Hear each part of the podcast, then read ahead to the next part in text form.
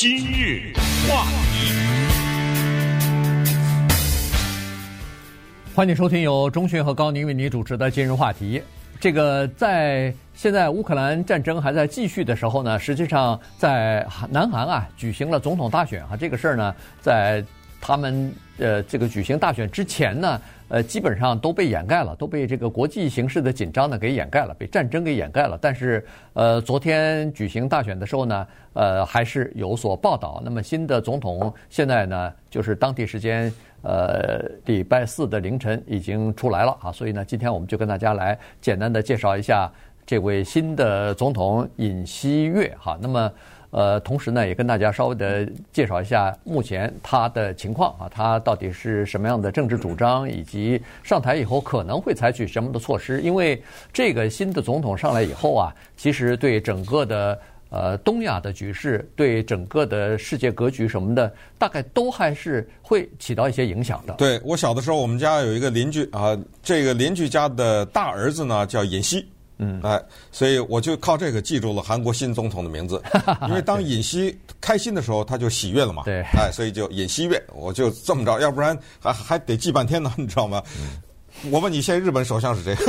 你知道他们那个跟那个走马灯似的。对对，他 他们换的比较多一点，记不太住啊。所以，但韩国呢，它是这么一个特点啊，它这个政治体制呢是只能一任，你当了总统以后呢，当五年完了，嗯，你就退出了哈。所以这一个尹锡悦啊，挺值得聊的是，他的这个背景跟之前的一些总统都特别的不一样。首先，韩国在一九八七年的时候呢，发生了一件里程碑一样的大事。因为我们知道韩国这个国家，它在历史上的动荡，包括现在它是切割成两半啊等等。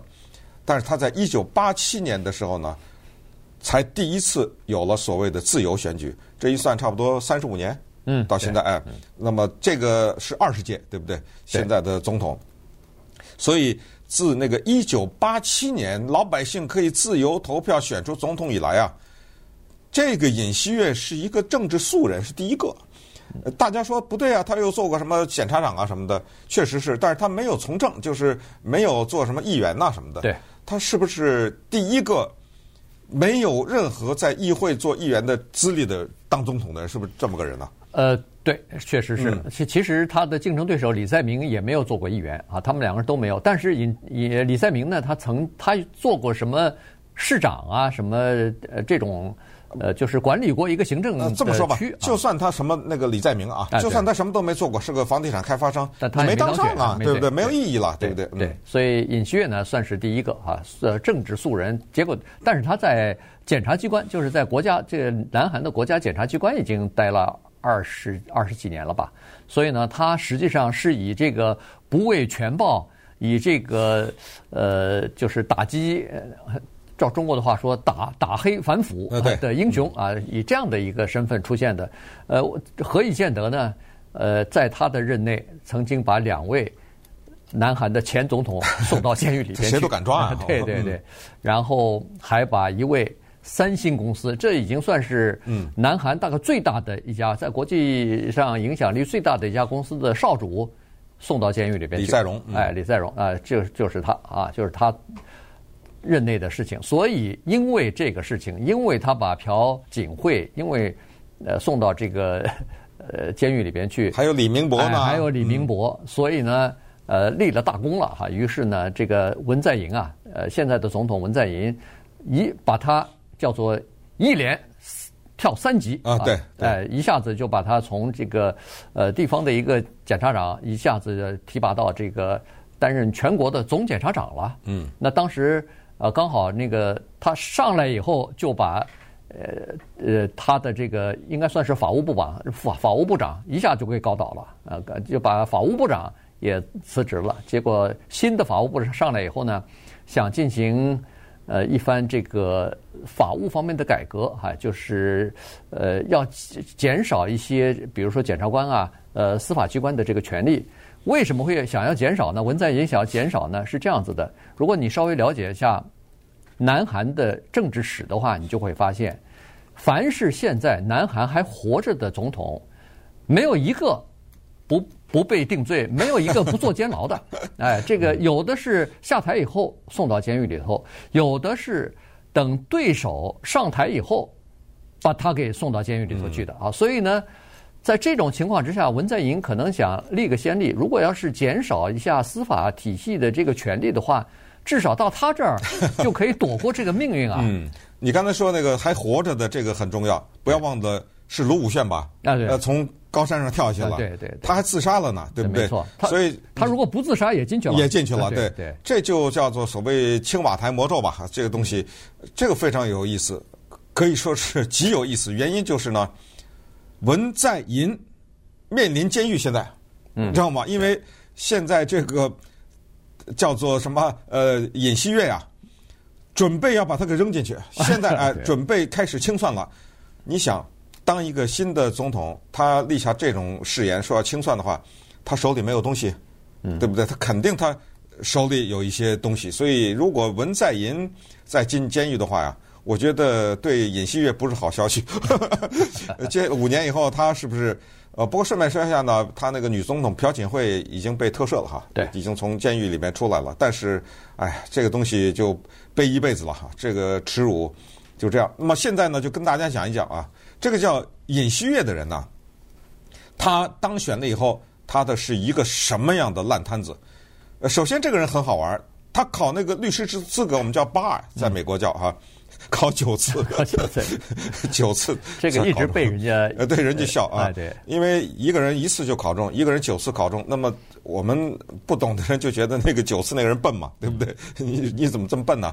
呃，实际上，其实我觉得他考九次能当总统。反而是好事儿，对不对？就给那些其他考八次、搞什么那些，对不对？你不要相信那个考律师资格一次就过的，哎，你看人家呃尹锡悦考九次才中，然后人家还当了总统了。他面临的是一个什么样的一个国家呢？首先，到底是亲中还是亲美？你得给我一个交代，对不对？这是一个。第二，你对你的邻居北韩是采取。比较柔和的政策，谈还是坚决抵抗，这都是关于那个生死攸关的问题。接下来第三，韩国现在有一个全国性的住房危机，嗯，你给我怎么解决？还有，你不要觉得下一个问题小，第四个问题叫做米兔问题，就是大米的米，兔子的兔，嗯啊，这个是非常有意思的一个翻译啊，就是女性在社会中的地位的问题。这个国家男尊女卑的问题，我们已经知道哈，是在历史上遗留下来的这样一种传统。但是呢，近一段时间，韩国的女性在发出声音，要争取他们的权利。你不要觉得这个这是很大的一个事情，这次选举当中直接就表现出来。然后接下来的一个问题就是政府腐败的问题。哎呀，这个层层的腐败。顺便说一下，大量的韩国电影在这方面是大胆的揭发。官商的勾结啊，这个韩国的艺术家们呃在这方面毫不手软。我很难想象出有一个，我也不记得有一个韩国电影是正面的表现他们的政府的。如果有的话，请大家给推荐一下。基本上只要是讲政客的电影，那都是揭发式的，都是说他们在背后的运作多么的黑暗。所以有这个问题，还有就是一个很麻烦的问题，就是低出生率的问题，怎么办啊？韩国人不生孩子，由于低。出生率就产生了移民的问题。韩国现在跟美国一样，也有反移民的问题。大工呃，大学生找工作难的问题，老人把着岗工作岗位不退休的问题，你看他怎么办吧？嗯，对，这个呃问题确实很多哈。但是有意思的是呢，呃，如果想要了解南韩的这个选举呢，呃，如果你了解美国的话，基本上就可以把清这个脉络了哈。呃，李在明就是他的这个现在的在呃执政党啊，就是文在寅的这个党呢，他推出来的候选人叫李在明，当然他现在已经败败选了。顺便说一下，这次的选举非常的激烈啊，在出口调查的时候都还搞不清楚谁最后能够当选的。李在明一路领先，领先，领先，他恨不得到了半夜以后他才那个下去。没错，没错，到到最后也就是不到百分之一的这个选票啊落败。呃，当然他自己已经承认败选了，这不到百分之一，这在美国就是要重新计票了，这要重新一个一一张一张要重新数了。零点八哈。啊，对，但是但是呃，他他在韩国可能没有这样的一个法律，所以输了就是输了哈。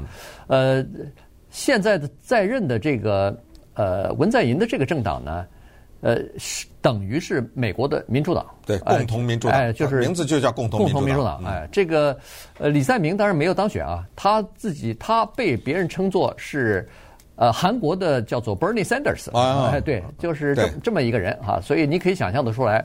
因为他和文在寅都是贫苦出身啊，他是童工出身啊，从小的时候为了肯定是家境比较贫寒嘛，所以呢，他就呃很小的时候十四五岁的时候就到工厂打工了，呃，其中还左左臂还受过伤啊，受过工伤，然后一直到现在，他这个左臂都还。呃，困扰着他，他还是有影响的。然后一边打工一边上学，最后读了法律，最后做了民权律师。呃，所以一路上他和文在寅是低出身啊，就是呃这个社会底层呃逐渐的上到比较高层的这个地位上去的。呃，所以呢，他们是民主党。那么你可以想象，这个呃尹锡悦呢，那就是比较保守的共和党吧？就川普了嘛？哎，对，就是就是这么个情况啊。尹尹锡悦。是父亲好像是个大学教授，然后家家境也比较好，属于中上或者是比较富裕的这个家庭出身吧。呃，又是在名牌大学呃毕业的啊，汉城大学的法律系毕业的，所以呃是，你看他们的这个观点就完全不一样。呃，文在寅讲究的是阳光政策，那稍等会儿我们再看看他对北韩的政策以及和这个尹锡悦之间的这个呃很大的分歧在哪里。今日话题，欢迎继续收听由中讯和高宁为您主持的今日话题。这段时间跟大家讲的呢是南韩呃进行的总统大选，那么新的候选呃候选人呢已经当选了哈，这个就是呃尹锡悦啊，他是保守派的，就是南韩的共和党吧啊，就这么说，他以比较微弱的多数当选了，所以他在今年五月份的时候就要接替文在寅要。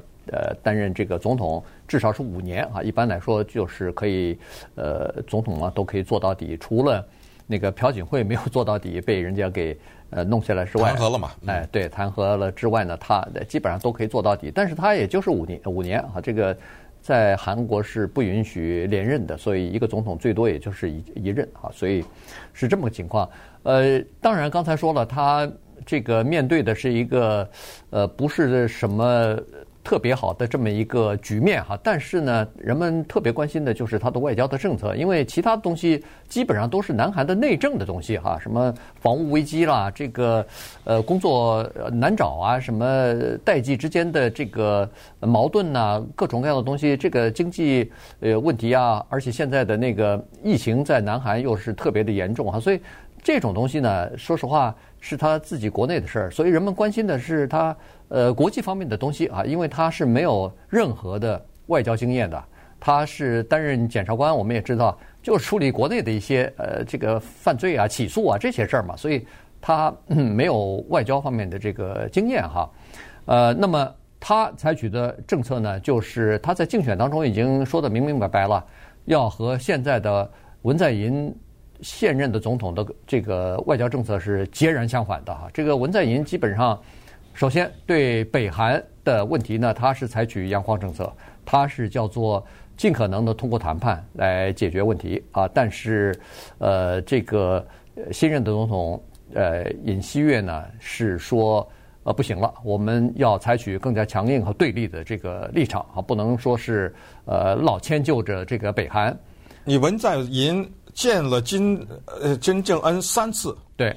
你见到什么了？对，我看到的只是他那个不断的在那试射导弹呢，对，对不对，对？而且你在任内，呃，还促促成了这个，呃，川普和和北韩的那个、啊啊、金正恩嘛，哎，金正恩的会面，呃、嗯，也没有谈出一个问题来啊，也没有谈出一个结果来，所以呢，这个是其实选民也有点小失望啊，也就是说，呃，老是怀柔这个政策不行，所以呃，尹锡悦呢，他提出来的就是这个，呃，叫做。呃，强硬的政策啊，然后甚至要发展我们的呃进攻性的武器啊，利用我们的强大的这个科技方面的优势，呃，可以采取先发制人啊，这这样的一个策略。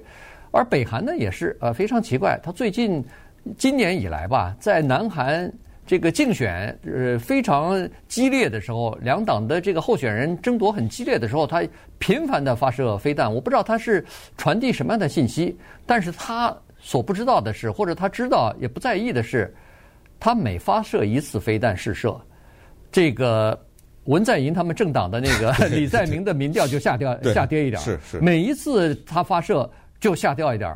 他他如果二月份不发射的话，李在明可能当选了。嗯，可能这个李在明要是当选的话，对北韩只有好处没有坏处。是，但是他非偏偏要让这个尹锡悦上台，哎，这搞不清楚他们是搞什么呢？嗯，对对，就是我们也不知道他的动机是什么了啊。就是啊。但是作为一个旁观者，是只能是说他过于自信，还是误判，还是怎么着？这就不知道了哈。这个呢，一个是对北韩的政策的重大的改变，接下来就是邻居中国了。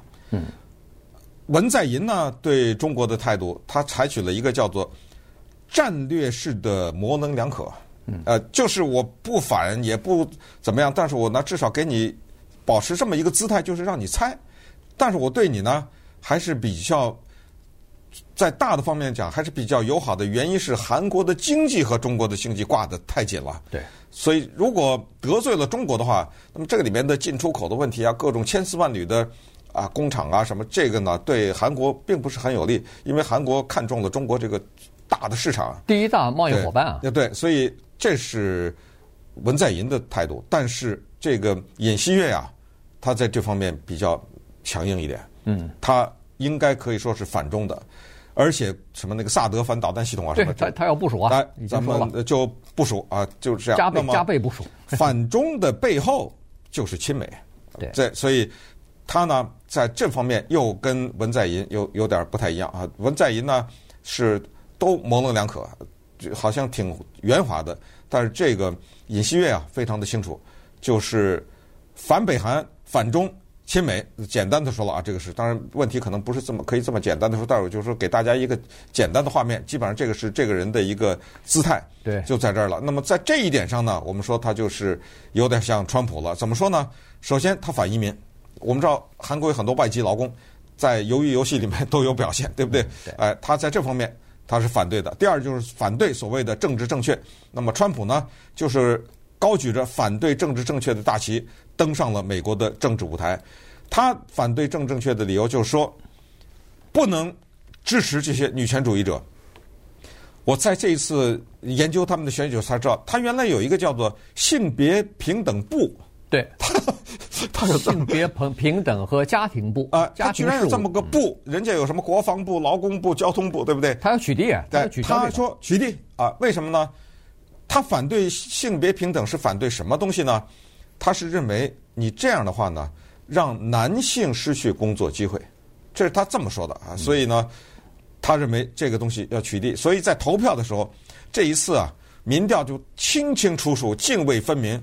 年轻的女性基本上不支持他，嗯，但是他获得了年轻男性的支持，对，就是这么回事儿。他就是为了争取这些选票，年年轻男性的选票，所以才打出这个旗号来。因为在竞选的过程当中呢，呃，人们就问他了，他说到底现在的这个呃社会不平等啊等等啊，然后他呢。